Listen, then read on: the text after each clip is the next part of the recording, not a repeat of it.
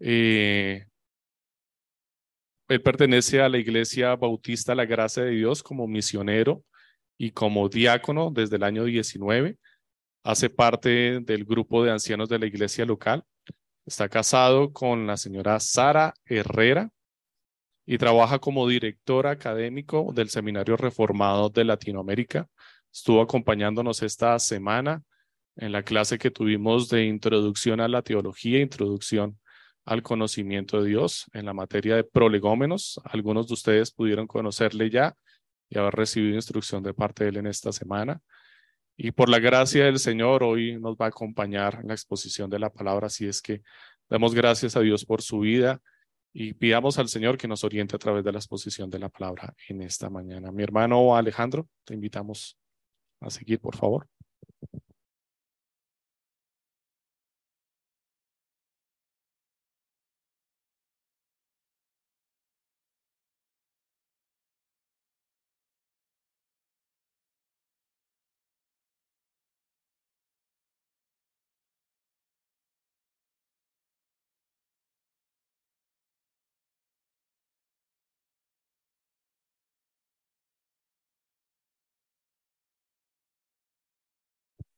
Ahora sí, muy buenos días. Un saludo muy especial para cada uno de ustedes. Un saludo también de nuestro pastor Julio, de nuestro pastor Sergio Ruiz para ustedes. Cuando nosotros, eh, uno de nosotros sale de la congregación a predicar a otro lugar, pues generalmente procuramos llevar los saludos del resto de los pastores con los cuales trabajamos y del saludo de la congregación en general. Saber que eh, la iglesia ora cuando uno de nosotros sale para que el Señor nos bendiga y nos dé poder para predicar su palabra. Yo le invito a abrir su Biblia en la carta del apóstol Pablo a los colosenses. Carta del apóstol Pablo a los colosenses. Y vamos a estar en el capítulo 1, versículo 3 al versículo 8. Carta del apóstol Pablo a los Colosenses, capítulo 1, del versículo 3 al versículo 8. Y ese va a ser el texto que nosotros vamos a leer en esta mañana. Voy a leer para ustedes Colosenses 1, 3 al 8. Siempre orando por vosotros damos gracias a Dios, Padre de nuestro Señor Jesucristo, habiendo oído de vuestra fe en Cristo Jesús y del amor que tenéis a todos los santos, a causa de la esperanza que os está guardada en los cielos, de la cual ya habéis oído por la palabra verdadera del Evangelio, que ha llegado hasta vosotros, así como a todo el mundo, y lleva fruto y crece también en vosotros desde el día que oísteis y conocisteis la gracia de Dios en verdad, como lo habéis aprendido de Pafras, nuestro consiervo amado, que es un fiel ministro de Cristo para vosotros, quien también nos ha declarado vuestro amor en el Espíritu. Amén. Amén.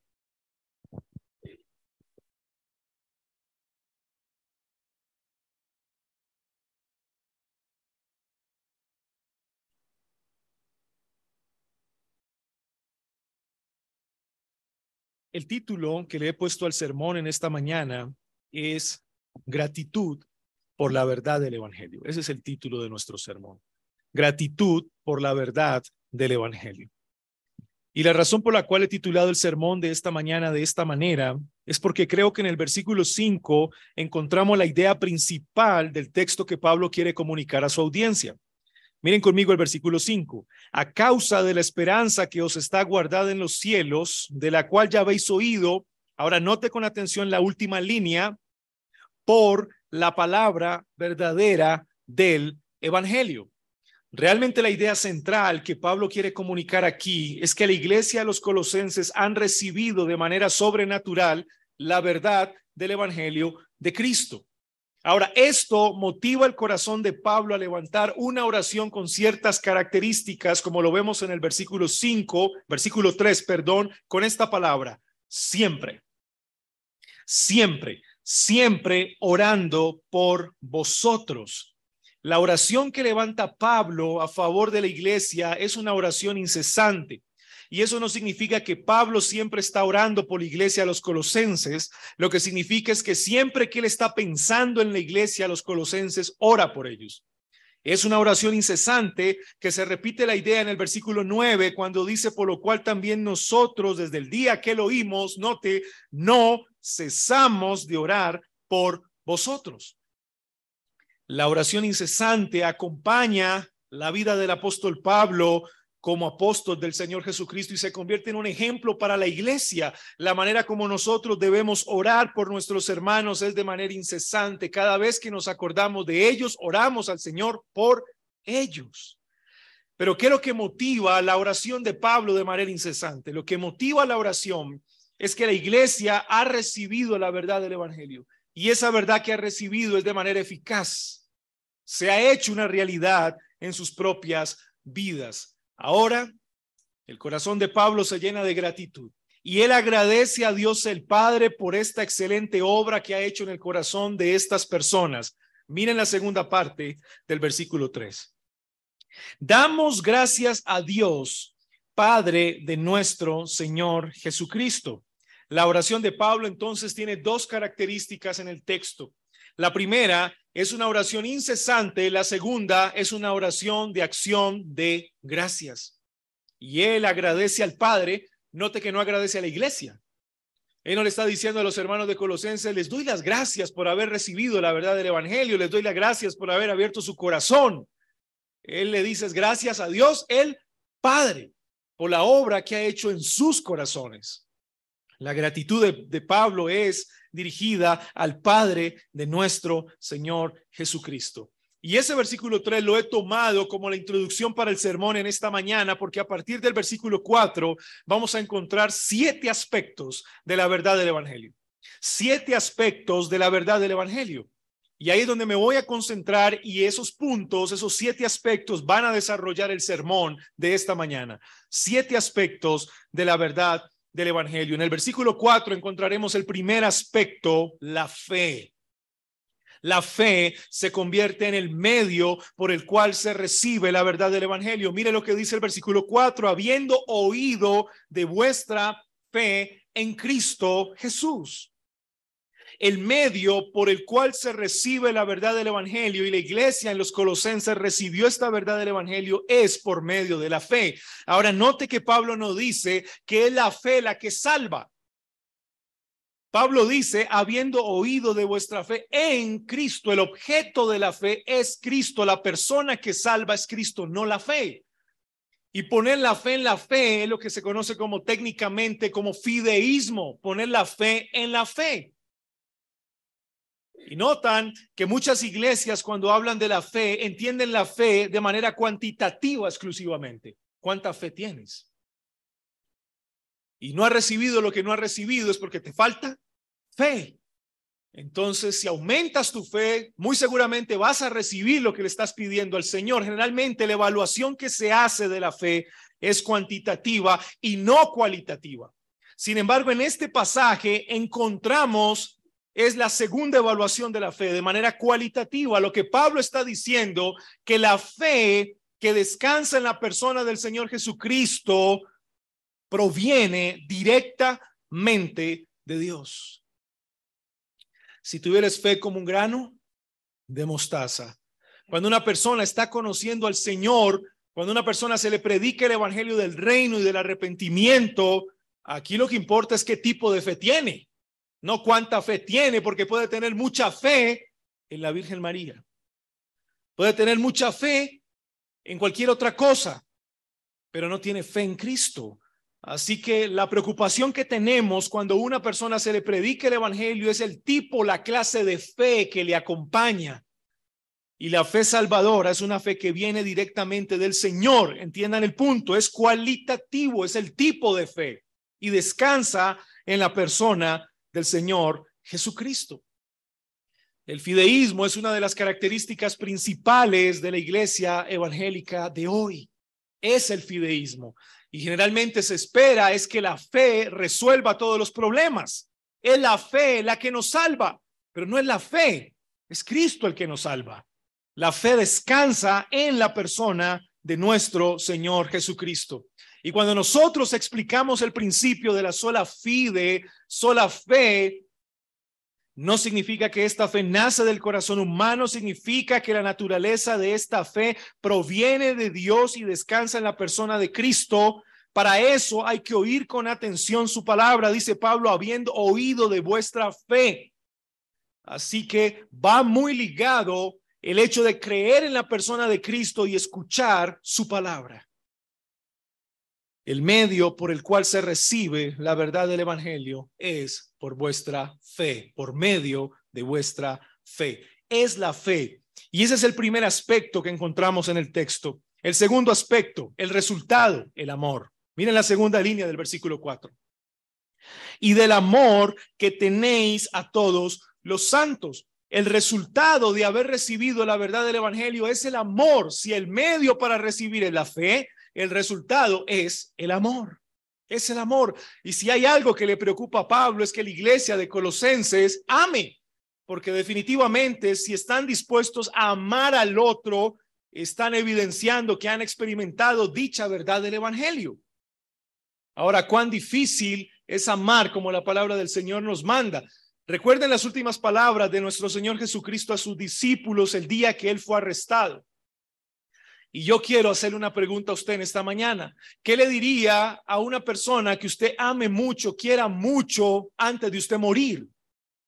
Si usted supiera que está a punto de morir o le quedan pocos días de vida, ¿qué es lo último que usted le diría a esa persona antes de partir?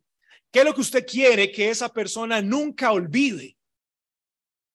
Y se lo quiere decir a esa persona es porque usted ama a esa persona porque esa persona es muy especial para usted, pero usted no quiere que esa persona olvide eso que usted le va a decir. ¿Qué será?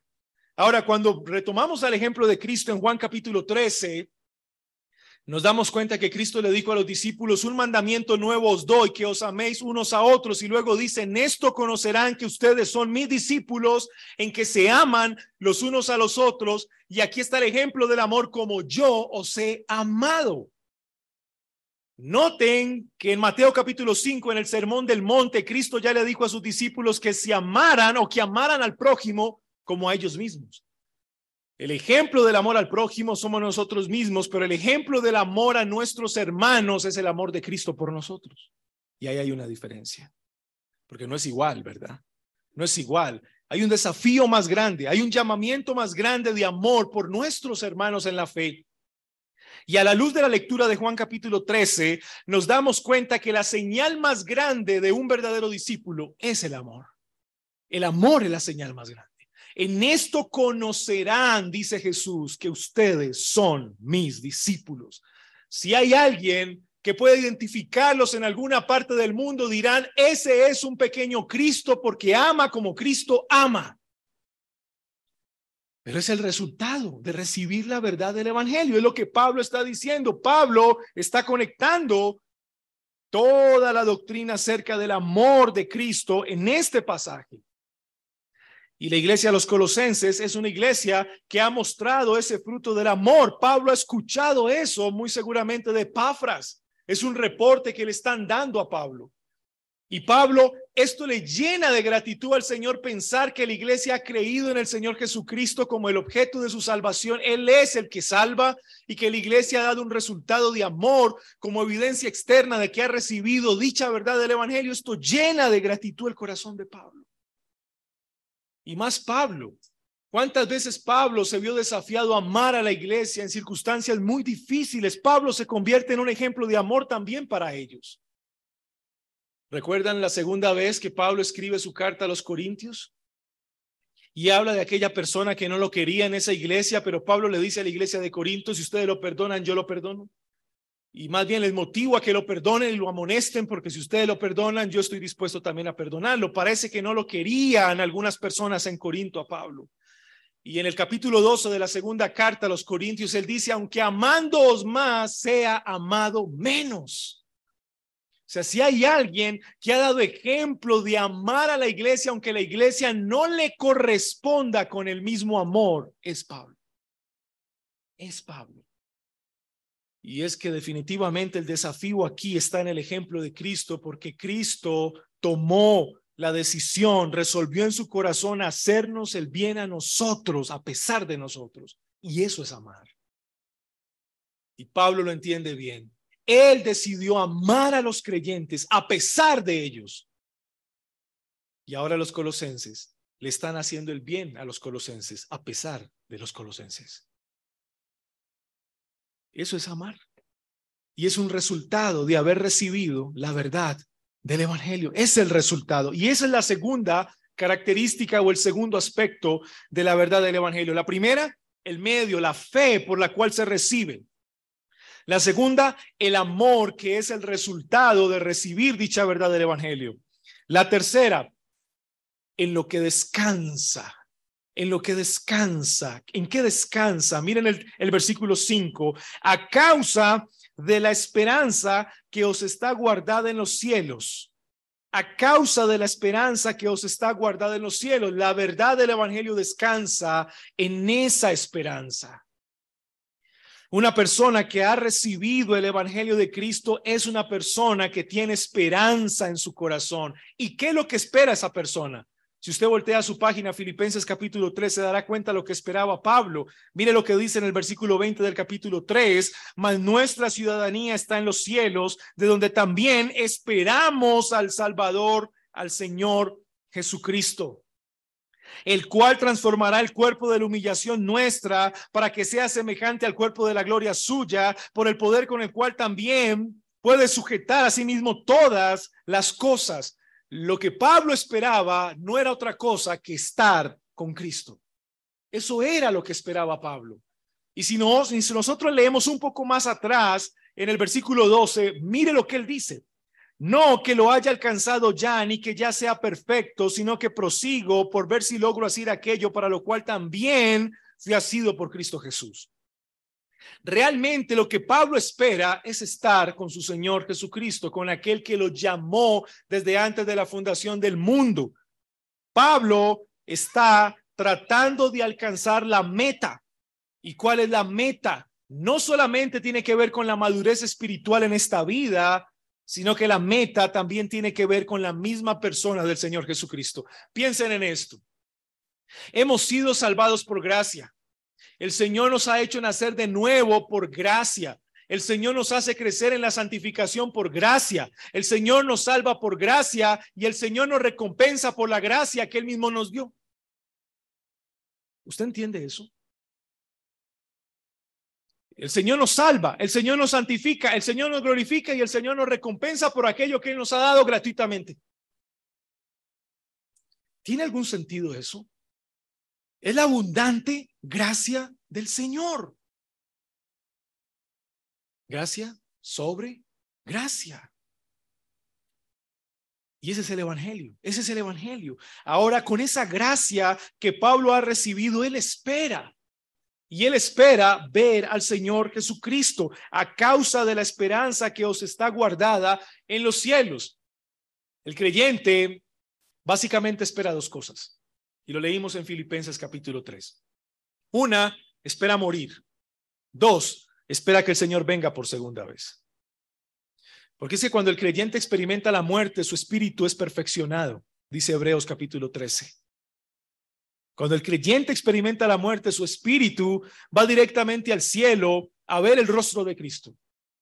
O esperamos la segunda venida de Cristo para que nos transforme y nos glorifique estando vivos. ¿Qué esperas tú? Bueno, ¿con cuál de las dos cosas te identificas más?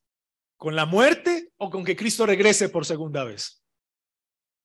Bueno, muy seguramente yo creo que la mayoría estará esperando que Cristo regrese por segunda vez y lo transforme y lo glorifique estando vivo, ¿verdad? Y no experimentar la muerte. Bueno, quizá si usted no está pasando por una enfermedad muy dura como creyente y ya esté anhelando la muerte de todo corazón, ¿no? O sea que dependiendo también del caso. Pero esperamos esas dos cosas.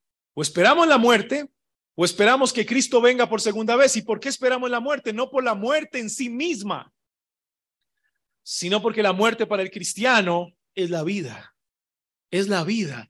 porque estaremos cara a cara con Cristo. Una persona que ha recibido la verdad del Evangelio tiene esperanza a pesar del mundo, a pesar del pecado y a pesar de las huestes espirituales de maldad. Esa persona tiene esperanza, espera en Cristo. Pastor, ¿cómo aprendo a esperar? Usted aprende a esperar esperando. No hay otro método. No hay otra metodología. Yo aprendo a esperar esperando. Y ese es el tercer aspecto de la verdad del Evangelio. Se recibe por medio de la fe, su resultado es el amor y descansa en la esperanza que os está guardada. Ahora, ¿notaron algo interesante en estos tres primeros aspectos de la verdad del Evangelio? Hay una triada. Hay una triada. Miren la triada. Fe, amor y esperanza. Fe, amor y esperanza. Y es la misma triada que Pablo presenta en Primera de Corintios capítulo 13. Fe, esperanza y amor. Pero el mayor de ellos es el amor, dice Pablo. Es la misma triada. Al parecer, esta triada se convierte en las tres características fundamentales de una persona que ha recibido el Evangelio. Esa persona lo recibe por medio de la fe, lo manifiesta visiblemente a través del amor y descansa dicha verdad en la esperanza que os está guardada. Pero vamos a ver el cuarto aspecto, la cuarta característica de la verdad del Evangelio, su alcance. Miren conmigo el versículo 6 que ha llegado hasta vosotros esa verdad del Evangelio, así como a todo el mundo. Verdaderamente, cuando nosotros pensamos en Mateo capítulo 28, versículo 19 al 20, la gran comisión, y el Señor le dice a sus discípulos, haced discípulos, vayan y hagan discípulos a todas las naciones, enseñándoles todas las cosas que os, yo os he guardado, y aquí yo estaré con vosotros todos los días hasta el fin del mundo. ¿En qué consiste la gran comisión? La gran comisión consiste en la responsabilidad que tienen los discípulos de continuar el reino espiritual de Cristo. En eso consiste. Aquel que ha inaugurado su reino, el Hijo de Dios, verdadero Dios, verdadero hombre, ha recibido toda potestad como verdadero Dios, verdadero hombre, toda autoridad para decirle a sus discípulos, ahora con esta misma autoridad que yo le transfiero a ustedes, continúen avanzando mi reino como reyes, sacerdotes y profetas hasta cuando yo regrese por segunda vez. Esa es la gran comisión. Es continuar el reino espiritual de Cristo con el poder de Cristo. Ahora noten, a todas las naciones. El Evangelio tiene que ser predicado. Y Pablo lo repite en la carta a los colosenses, les ha llegado a ustedes el Evangelio y nosotros no entendemos eso.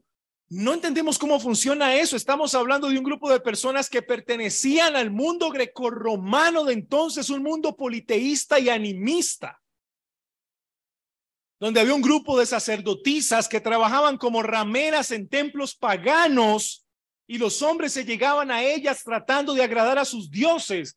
Eso era lo que vivía la ciudad. Las personas estaban acostumbradas a hacer rituales y sacrificios a sus dioses horrendos. Pero hasta allá, en lo profundo de esa cultura donde quizá no había esperanza humana de salvación, quizá ninguno de nosotros al leer una cultura como esas pensaría que el Señor los pueda salvar. Pero hasta allá, y Pablo no fue el que fundó la iglesia colosenses, él no la fundó, pero hasta allá llegó la verdad del Evangelio. Y es que si el Señor tiene un elegido en ese lugar, el Señor le manda el medio por el cual el elegido recibirá el Evangelio también. No importa el lugar en el que se encuentre. Y Pablo está profundamente agradecido porque el Evangelio los ha alcanzado a ellos. Ahora note, el Evangelio ha llegado hasta vosotros. Ellos no buscaron el Evangelio. Ellos no buscaron. Si le preguntáramos a ellos, a estas personas de esa cultura, ellos no tenían ni idea de lo que era el Evangelio, ni siquiera el deseo más mínimo de buscarlo ni de aceptar a Jesucristo, para nada. Era una cultura pagana, pero ha sido la verdad misma del Evangelio la que los ha alcanzado a ellos. Y por ende, ahora eficazmente respondieron a ese llamado. Es la gracia del Señor la que los busca. Es la gracia del Señor la que los capacita. Es la gracia del Señor la que los hace responder. Piensen en ustedes. ¿A dónde estarían ustedes sin la verdad del Evangelio? ¿Qué estarías haciendo tú en este momento? ¿Cómo sería tu estilo de vida, el estilo de vida de tu esposo, de tu esposa, de tus hijos? ¿Qué estarían haciendo hoy? Y saben que a veces se nos olvida eso y ahora el pastor leía el Salmo 103. Y el Salmo 103 nos recuerda profundamente todos los beneficios que hemos recibido por parte del Señor por gracia. Él ha perdonado todas nuestras iniquidades, Él ha sanado todas nuestras dolencias, Él ha rescatado nuestra vida del hoyo, Él nos ha coronado de favores y misericordias. Todo lo ha hecho el Señor. El Señor lo único que ha hecho es bendecirnos, bendición tras bendición, tras bendición, tras bendición. Y a veces se nos olvida eso. El gran pecado del olvido lleva a la ingratitud. El gran pecado del olvido lleva a la ingratitud. ¿Y sabe de dónde procede el pecado del olvido? ¿Han leído el ejemplo del rey Ezequías después de todo lo que el Señor le dio en su situación en la que se encontraba? Y luego dice el texto, se enalteció su corazón. El orgullo lleva al olvido y el olvido lleva a la ingratitud. Y ahora que se leía el Salmo 103, recordaba lo que iba a predicar, porque la oración que hace Pablo a partir del versículo 3 es incesante y es una oración de gratitud. Oh Señor, no me permitas olvidar tus beneficios y no me permitas olvidar la manera como tú has bendecido a tu iglesia, Señor. Líbrame del pecado del olvido. Líbrame de ese pecado. Ahora ese evangelio se ha hecho eficaz en aquellos que han sido elegidos antes de la fundación del mundo y dice, Pablo también ha sido conocido en todo el mundo. Y quizá para muchos ha sido un llamamiento general. Y quizá para ti fue un llamamiento general por muchos años. El vecino te predicó el evangelio, tu esposo te llevó a la iglesia, tu esposa te invitó a un culto, a una reunión y tú no recibiste a Cristo.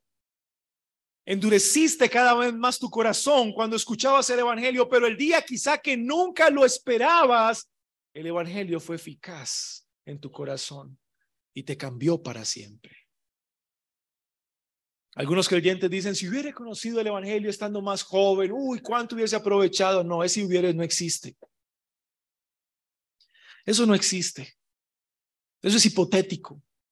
Ah, si hubiese conocido a mis 15 años el Evangelio. No, eso no existe. Si lo conociste a los 60, era el tiempo perfecto del Señor. Si lo conociste a los 70, era el tiempo perfecto del Señor.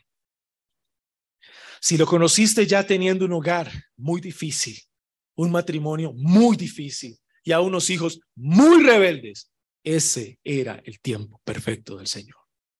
Y no te quejes por eso, porque ni siquiera merecías haberle conocido. Entonces no te quejes por eso. Y cuando mires a tu esposa o a tu esposa, no te quejes por eso. Y cuando veas a tus hijos, no te quejes por eso. Y si tú eres el único creyente en tu casa, no te quejes por eso. Ha sido una gran bendición que por lo menos alguien en tu casa conozca de Cristo. Y Pablo le dice, Gracias, Padre de nuestro Señor Jesucristo. Pablo está profundamente agradecido con el Padre por todo lo que ha hecho.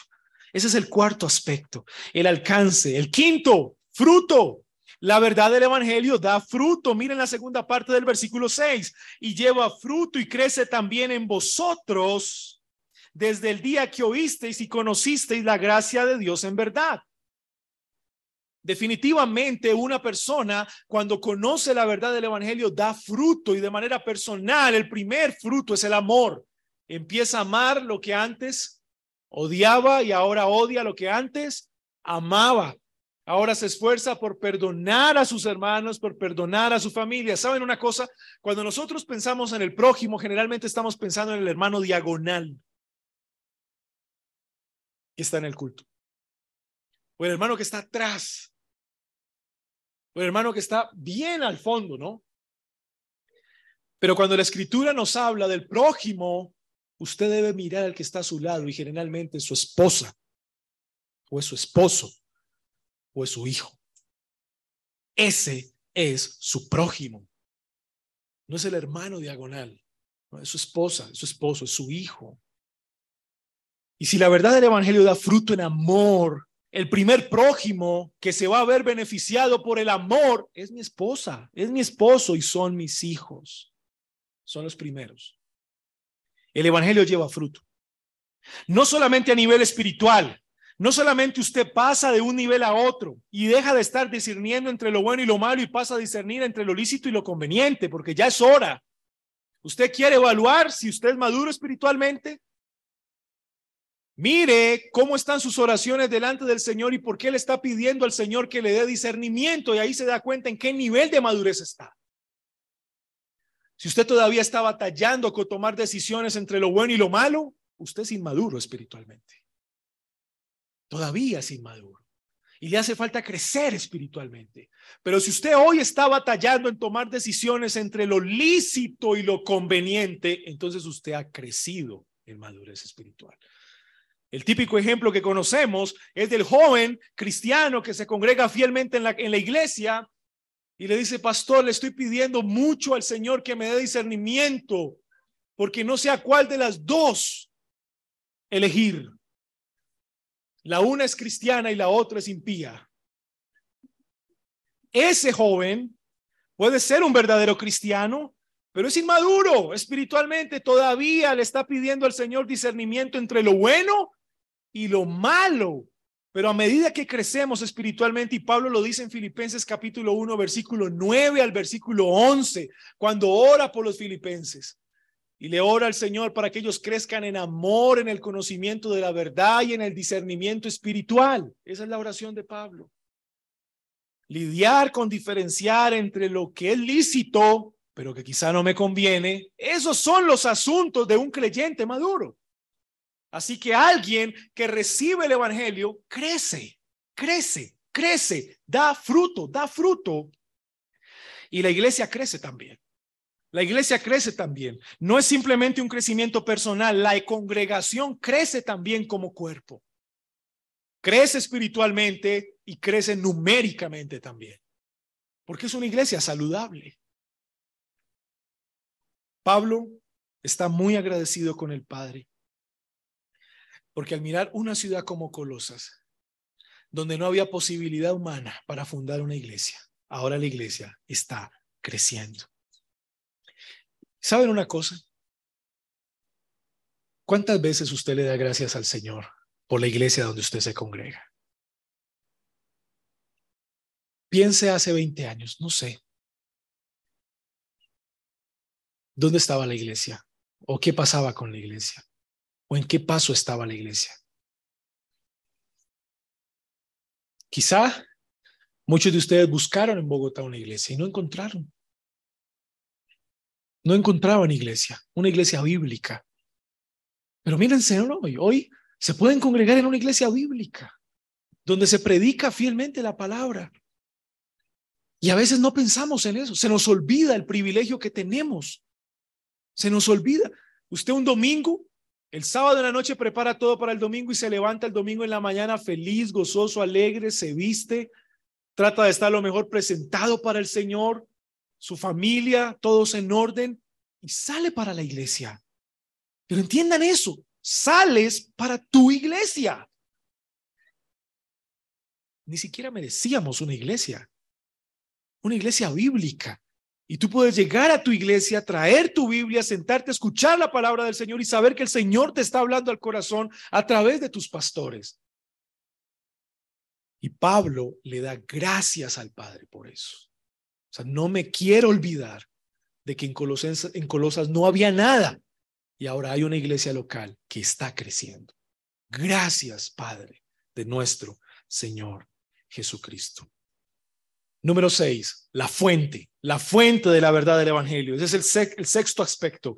Miren la última parte del versículo seis. Desde el día que oísteis y conocisteis la gracia de Dios en verdad. La fuente de la verdad del Evangelio es la sola y pura gracia. Sola y pura gracia. La salvación es la idea de Dios, soberanamente la idea de Dios. Y solo por su pura gracia es que esta iglesia ha venido a conocerle. Y miren lo que dice el texto, oísteis y conocisteis la gracia de Dios en verdad. ¿De qué estamos hablando? De la verdad del Evangelio. Y esa verdad del Evangelio tiene su fuente en la gracia de Dios en verdad. Y eso tiene que ver con el carácter y la naturaleza del mismo Dios. Si Dios en su naturaleza ha decidido salvar a los hombres pecadores que Él ha elegido antes de la fundación del mundo, en verdad Dios los salvará. Es en verdad. Es cuando nosotros repetimos en la congregación, amén. Lo que le estamos diciendo a la palabra del Señor es tal cual como el Señor dice que se haría. Amén. Así se hará. Así se hará. Porque Él no miente. Y si en su plan redentor, en su pacto intratrinitario, el Señor decide salvar a su pueblo elegido, en verdad el Señor así lo hará. Y esas son aquellas promesas a las cuales nosotros debemos decir amén. Esas son las cosas que estamos seguros que el Señor hará. Y que no estamos levantando una falsa expectativa aquí. No, Él salvará a su pueblo. Él salvará a los elegidos. ¿Sabe lo que significa esto? Que la iglesia de los colosenses debe vivir por gracia y debe enseñar con gracia. Eso es lo que significa. Si la fuente de la verdad del Evangelio es la pura gracia del Señor, yo debo vivir en esa gracia y debo enseñar el Evangelio con esa misma gracia. Y número siete, el último aspecto de la verdad del Evangelio, el predicador. ¿Quién lo proclama? ¿Quién lo proclama? El que lo predica. Miren conmigo el versículo 7 y 8. Como lo habéis aprendido de Pafras, nuestro consiervo amado, que es un fiel ministro de Cristo para vosotros, quien también nos ha declarado vuestro amor en el Espíritu. Miren lo que está haciendo Pablo. Es tremendo lo que Pablo está haciendo. Pablo en su oración de gratitud no pasa por alto la labor del pastor de la iglesia. Porque Pafras puede ser el pastor de la iglesia o quizá la persona que fundó la congregación.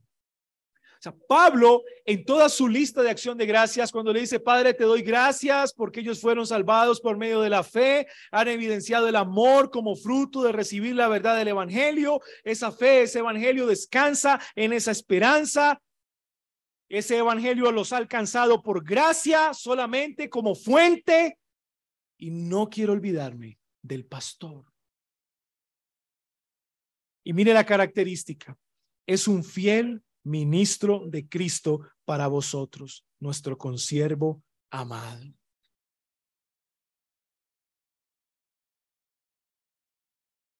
Epafras, así como Pablo, han sido hombres llamados por el Señor para predicar su evangelio, para enseñar su palabra. Y muy seguramente no ha sido fácil el proceso que ellos han tenido que experimentar. Cuando usted lea lo, a lo largo de la carta de Colosenses, se dará cuenta que están batallando muy fuerte con el gnosticismo, están batallando muy fuerte con el movimiento judaizante, están batallando muy fuerte con el ascetismo del siglo I. Y toda la batalla, toda la apologética, toda la defensa de la verdad del Evangelio en medio de tantas falsas enseñanzas está siendo liderada por el pastor. O sea, es el líder de la iglesia, el que lidera esa apología, esa defensa porque él fue puesto por el Señor en la casa de Dios como profeta para guardar la palabra del Señor. Y Pablo lo reconoce, Pablo entiende eso, es un hermano, un consiervo amado. Epafras sin duda ama a la iglesia de Colosenses, ama al apóstol Pablo, Pablo lo ama a él y es un ministro, es un siervo del Señor. Note la característica fiel. Y no es nada extraño para nosotros cuando leemos Primera de Timoteo capítulo 3. Las cualificaciones de un ministro. Debe ser un hombre fiel. Pablo está reconociendo en la preciosa tarea de Papras. Querida iglesia, ¿Cuántas veces le das gracias a Dios por tus pastores? ¿Cuántas veces? Y no solamente por los pastores de la iglesia, sino por aquellos hermanos que se están esforzando en la preparación para predicar la palabra del Señor y que de vez en cuando les permiten predicar en la iglesia o les dan la oportunidad de compartir el Evangelio. Le das gracias a Dios por eso. Piensen no solamente en los pastores que tienen, sino en los jóvenes que se sientan cada domingo aquí y que le han manifestado a usted, querido hermano, sus deseos de estudiar y de prepararse para servir al Señor y llegar a predicar fielmente su palabra y llegar a ser pastores. ¿Saben que esos jóvenes no tendrían por qué estar aquí? Básicamente un día como hoy domingo deberían estar montando cicla, bicicleta, si son deportistas. Si no, deberían estar en la casa durmiendo. Pero saben, están aquí. Aquí están. Y están reflejando amor por Cristo y anhelo y deseo por servir a Cristo. Oras por ellos. Oras por los jóvenes de la congregación que se están preparando, que están en este camino. A decir una cosa, queridos hermanos. Los pastores que tienen ahora pasarán. Los pastores que tienes ahora pasarán. Le das gracias al Señor por ellos, pero ellos pasarán. ¿Y quiénes siguen? ¿Quiénes son los responsables de continuar con el legado que ellos están dejando? Muchos de los jóvenes que están preparando. Pero la iglesia debe tener un corazón unificado en esto, así como Pablo. Pablo posiblemente está en prisión, en prisión. No está presente con la iglesia, pero Pablo no quiere pasar por alto el hecho de que el Señor se ha guardado a hombres fieles que predican su palabra y por eso le da gracias a Dios. ¿En qué consistía la depresión de Elías? ¿Recuerdan? Uno escucha a muchas personas decir que Elías se deprimió porque Jezabel lo amenazó. ¿Ha estudiado el texto? ¿En qué consistía la depresión de Elías o la posible depresión de Elías? Es que cuando él levanta la mirada, él no ve a nadie. Él se ve solo. Él cree que es el único profeta de parte de Dios que está anunciando la palabra. Él no ve a nadie. Él está solo, se siente solo. ¿Cómo es posible que esté solo? ¿Quién continuará profetizando? ¿Quién continuará hablando de la palabra del Señor? ¿Quién le anunciará al pueblo? ¿Quién sigue? Pero el Señor le da la respuesta quizá que él no esperaba. Yo me he reservado. Y le dice el Señor, hmm, profetas, profetas es lo que tengo. ¿Tú crees que estaba solo? No, no, no, no. Aquí hay muchos hombres que he reservado que no han, han doblado sus rodillas ante Baal. Gracias al Señor. No soy el único profeta. Pablo no quiere pasar por alto esto. Gracias al Padre de nuestro Señor Jesucristo, porque hay quien proclame el Evangelio y lo predique con fidelidad. Y saben una cosa, queridos hermanos, y es que yo no puedo confesar el Evangelio si primero no lo creo, y no puedo creer si primero no lo oigo, y no lo puedo oír si no hay quien me lo predique, y no hay quien me lo predique si no es enviado. Yo confieso lo que creo, creo lo que oigo, oigo de quien me lo predique y quien me lo predique es porque es enviado. Y si no hay quien lo envíe, no hay quien lo predique y yo no lo puedo oír y no lo puedo creer y no lo puedo confesar. Romanos capítulo 10. Eso no es clave el predicador aquí. Es clave quien predique el Evangelio. Y nosotros hacemos parte de ese proceso. Siete llámenle aspectos o características de la verdad del Evangelio. Siete. Se recibe por medio de la fe, se manifiesta visiblemente, cuyo resultado es el amor. Descansa en la esperanza, tiene un gran alcance, todos los que han sido llamados y elegidos, incluso testificados aquellos que no son creyentes. Por supuesto, da fruto la verdad del Evangelio. Su fuente es la gracia de Dios de la cual proviene y la importancia de quien lo proclama o lo predica, el fiel ministro del Señor Jesucristo. Siete aspectos o siete características de la verdad del Evangelio en este pasaje. Y todo el marco de estas siete características de la, de la verdad del Evangelio se da en una oración incesante de Pablo y agradecida con Dios el Padre de nuestro Señor Jesucristo. Pastor, yo a veces que me siento a orar, ay, yo no sé por qué agradecerle al Señor. Yo siempre le digo gracias por mi esposo, por mis hijos, por esto, lo mismo de siempre. Bueno, hoy has aprendido por lo menos siete cosas. Y cuando estés orando, dale gracias al Señor por esas siete cosas. Trata de recordarlas por la fe que me diste, por el amor. Ayúdame a amar. Gracias que me ayudas a amar a mi prójimo, a mi esposa, a mi esposo. Por la esperanza. Gracias. Gracias porque me alcanzaste. Gracias porque estoy dando fruto. Porque a pesar de todo, aquí vamos. Aquí vamos. No tenemos la vida más perfecta, pero aquí vamos, aquí vamos, seguimos caminando de la mano con el Señor. Gracias. Gracias por tu gracia y gracias por los pastores que tú nos has dado y por cada uno de esos hermanos que se preparan fielmente para servir al Señor. Gracias, Señor. Y eso llena tu oración. Tu oración va a rebosar de profunda gratitud.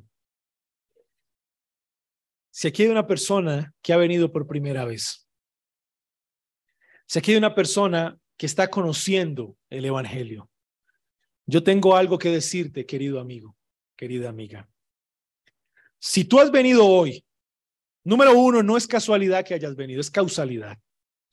Y una de las razones por las cuales estás aquí hoy en este culto de adoración, querido amigo o amiga, es porque esta iglesia ha orado por ti. Cuando levantan sus oraciones entre semana, esta iglesia ha dicho, Señor, ten misericordia de los perdidos como tú. Algunos de los, de los hermanos que están aquí han orado por ti con nombre propio en sus oraciones, en sus reuniones de oración. Así que si tú has venido hoy, no es casualidad, la iglesia ha orado por ti y pide al Señor continuamente misericordia, que el Señor salve al perdido y tú eres uno de ellos. Tú estás perdido, profundamente perdido. Pero notas, la iglesia ha orado como Pablo oró. Y sabes una cosa, todos estos aspectos que he mencionado, tú no sabes de qué estoy hablando. En realidad tú no los has experimentado. Tú no entiendes lo que es la fe, tú no sabes lo que es amar. Por lo menos no es el amor bíblico el que tienes. No sabes, no entiendes lo que es la esperanza, no lo sabes. Pero esperamos hoy, como creyentes, después de haber predicado el Evangelio, que el Señor tenga misericordia de ti, querido amigo y amiga, y que tú puedas venir a Cristo arrepintiéndote y confesando todos tus pecados, porque como lo escuchaste hoy, la fe no te salva, el que te salva es Cristo. Y ven a Cristo hoy, porque tú no sabes qué va a pasar contigo mañana. Tú no lo sabes. Así que por eso te hablo a ti directamente. Ven a Cristo hoy confesando tus pecados y el Señor Jesucristo te dará salvación. La gracia de nuestro Señor Jesucristo nos ayude, queridos hermanos, a seguir adelante. Amén. Padre nuestro, en el nombre de Jesús te quiero dar gracias. Gracias por tu palabra, gracias por ayudarnos a predicarla y por ayudarnos a escucharla también. Hemos aprendido por lo menos siete cosas las cuales pueden